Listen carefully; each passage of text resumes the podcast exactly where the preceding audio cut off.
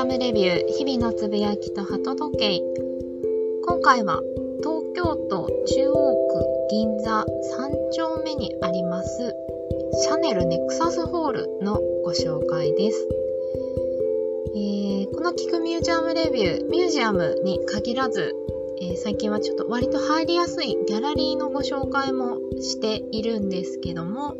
えー、前回の銀座グラフィックギャラリーに続き今回も銀座のギャラリーの一つで私もよく足を運んでいるシャネルのギャラリーをご紹介いたします銀座のシャネルにギャラリーがあるっていうのをそもそもご存知ない方も多いかもしれないんですがぜひ足を運んでいただきたいと思っている場所です。え、ー、と、まず、行き方ですね。場所そもそもどこにあるのかっていうのですが、えー、銀座の中央通りを挟んで、えーと、松屋銀座という百貨店があると思うんですけども、その向かいに大きなシャネルのビルが実はあります。えーと、シャネル松屋通り、あ、え、ー、と、並木通りにもシャネルのお店がまだあるはずなんですけども、そこではなくて、え中央通り沿いのシャネル銀座ビルディングという大きな、えーと、ビル丸ごとシャネルのお店になっている場所にあります。そこの4階がシャネルネクサスホールというフロアです。えー、シャネル、私そんなにあの縁があるわけではなく、えーと、お化粧品は割と使っていたことありますし、あとネイルマニキュアすごく好きです。シャネルのマニキュアとっても発色が良くて。えっ、ー、と、1本3000円くらいかな？ちょっとお値段張りますけども、あの、クリスマスの限定色、ホリデー色の限定色とかは好きで時々買っているブランドです。まあ、あの、説明不要だと思うんですけども、フランスの、えー、ラグジュアリーブランドですね。ガブリエル・シャネルという女性がスタートしたえファッションとコスメ、フレグランス座のシャネルビルは2004年の12月にオープンしたところなんですけども、えー、そのオープンのタイミングと同時にこのシャネルネクサスホールは完成して運営をしています。えっ、ー、と、最寄り駅で言えば、東京メトロの銀座線の銀座駅、日比谷線の銀座駅、あと丸の内線の銀座駅だったり、えー、有楽町線の銀座一丁目駅からも歩いていけますね。本当に銀座のど真ん中にビルがあります。えっ、ー、と、なんでそもそもシャネルにそんなギャラリーがあるのか、ネクサスホールなんていうスペースがあるのかっていうのをちょっとご紹介しますね。えっと、そのブランドの創設者、ガブリエル・シャネルは、あのフランス・パリでずっと生活をして、まあ、シャネルのブランドを運営していたんですけども、デザイナーとして運営していたんですが、あの当時、同年代というか同時代に、あの、パリには非常に多くの若手の芸術家たちが活動をしていました。例えばピカソとか、ストラヴィンスキーですね、作曲家の。本当音楽、ファッション、アート、いろんな、えっ、ー、と、作品、作家活動してるアーティストたち、芸術家たちがたくさんいたんですね。で、そんな人物たちをシャネル、ガブリエルはすごくあの支援していました。一緒にあのお芝居、舞台作ったりとか。で、その衣装も依頼したりとか、まあ背景のセット、美術を依頼したりとか、そういった形であの多くの作家たち、芸術家たちをサポートしていたんですけども、そんな精神を、まあ、シャネルのブランドは引き継いでいて、あのー、このネクサスホールの中で、えー、展覧会、アートの展覧会と、えー、音楽のコンサートもやっています。サートも実はやっています。あの、ハイブランドいくつかギャラリーを持ってるブランドが実は都内あるんですけども、中でもそのコンサートをやってるっていうブランドは私の知る限りシャネルだけなんじゃないのかなと思います。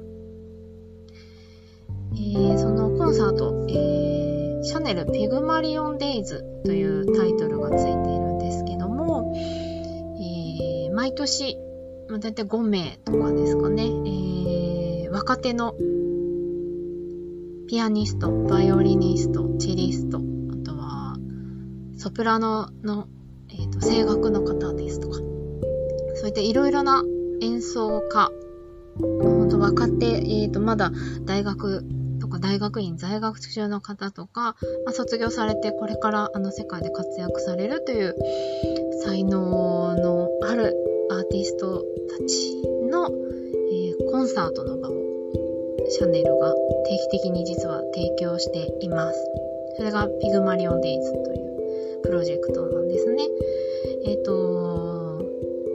ピグマリオンっていう言葉は、あの、シャネルのホームページ、あの、ネクサスホールのホームページにも説明があったんですけども、ギムリシャ神話に語源を持つそうで、えっ、ー、と、才能を信じて、サポート、支援して開花させる人っていう意味が込められているそうです。まさにガブリエル・シャネルの活動のままの名前だなと思います。えっ、ー、と、そんな感じで、あの、基本的に室内楽ですね。ピアノ、バイオリン、チェロ。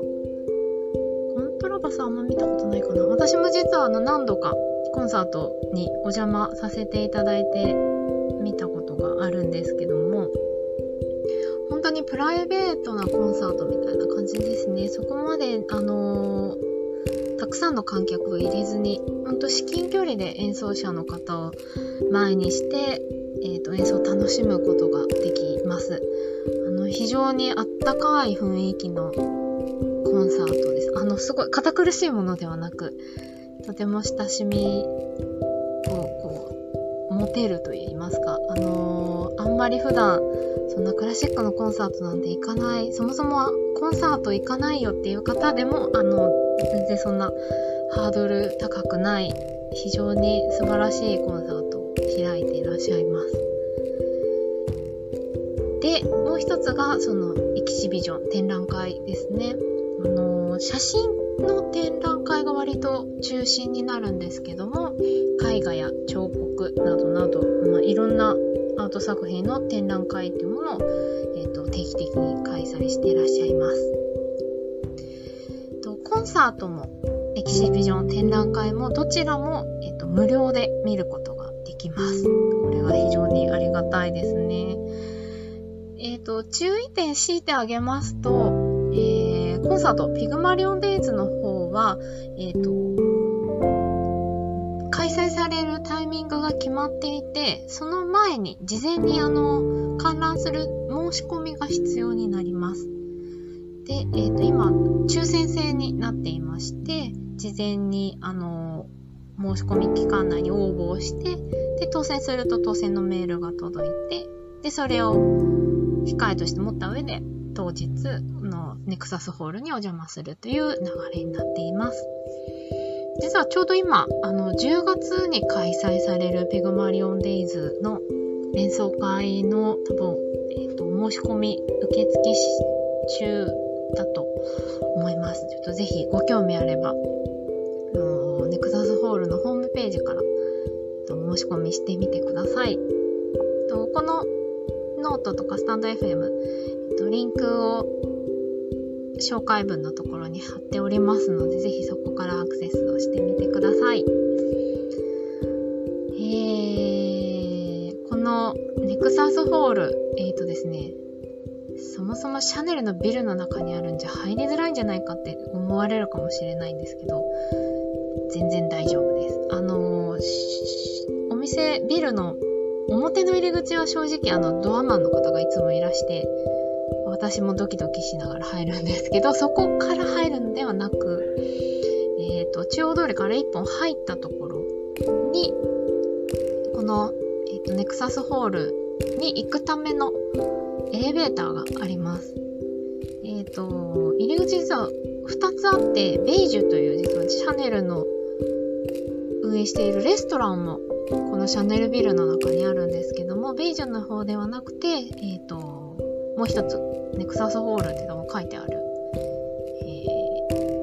ちのあるエレベーターホールがあるので、そこから中へ入ります。で、えっ、ー、と、4階へご案内いただけるので、そのまま上に上がって、で、観覧するという流れです。あのー、シャネルと言われるだけでちょっと敷居が高い、入りづらいって思うかもしれないんですが、あのぜひ足を踏み込んでみてください。本当に素敵な空間が広がっています。えーと、私、本当にちょくちょくお邪魔するんですけど、一番見れてよかったなぁと未だに思うのがですね、えーと、2008年かな ?2008 年、あ、嘘、違います。2017年ですね。シャネルのオートクチュールと呼ばれる、まあ、注文服、オートクチュールとあとプレタポルテ、既製服のデザイナーを長年務めていたカール・ラガンフェルドという、えー、デザイナーであり、実は写真家でもあった男性の方がいらっしゃるんですが、え、ー、と、残念ながらもう亡くなってしまったんですけども、伝説の世界的なファッションデザイナーと言われる方で、あの、お名前で検索すると多分ビジュアルがいっぱい出てくる思うんですが、そのカール・ラガーフェルドが、えっと、ベルサイユ宮殿で実はあの写真展を一度行っていて、その作品が日本で初公開されるという写真展がこのネクサスホールで2017年に行われました。あの、すごくッションにこだわりを持ってお仕事されていた方だったので、この写真作品もものすごくこだわってあのプリント制作されていて、未だに、あのー、非売品の写真集が会場に置いてあって、これは何とかしてどこかで購入できませんかって散々スタッフの方に相談申し上げてこんな困らせたっていうことがあったんですけど、あの、本当に写真素晴らしくて、貴重な機会だったなと思います。当時まだカール様はご存命だったんですけども、いい写真展でした。またやってくれないかなってすごく思っています。あとは、えっと、シャネルは、えー、毎年4月に京都で行われている写真の、えっと、イベント、京都グラフィーという京都国際映画祭、国際写真祭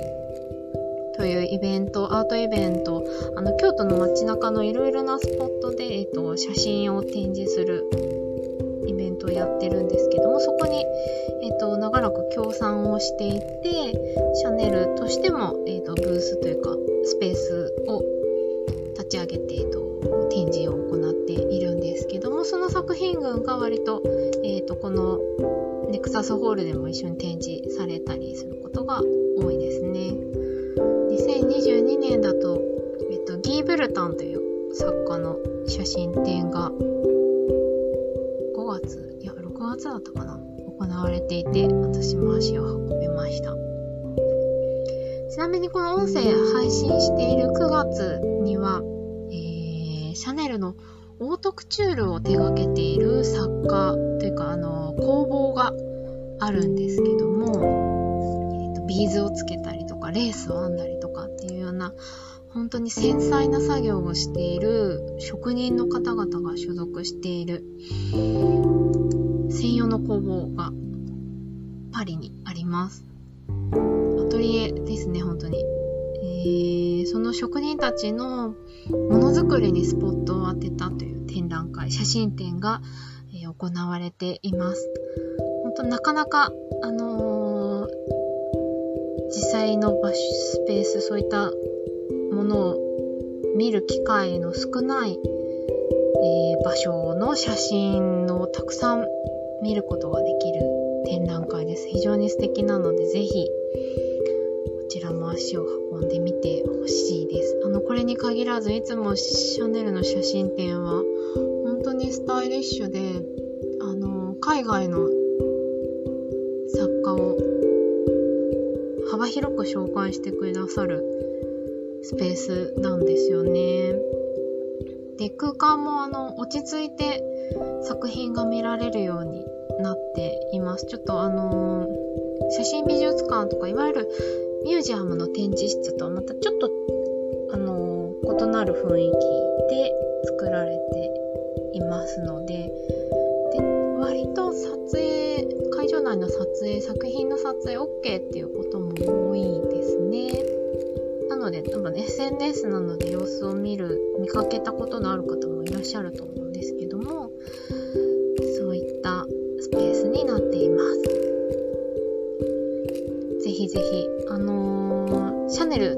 ハイブランドの名前を聞くだけでちょっと入りづらいと、敷居が高いと思われるかもしれないんですが、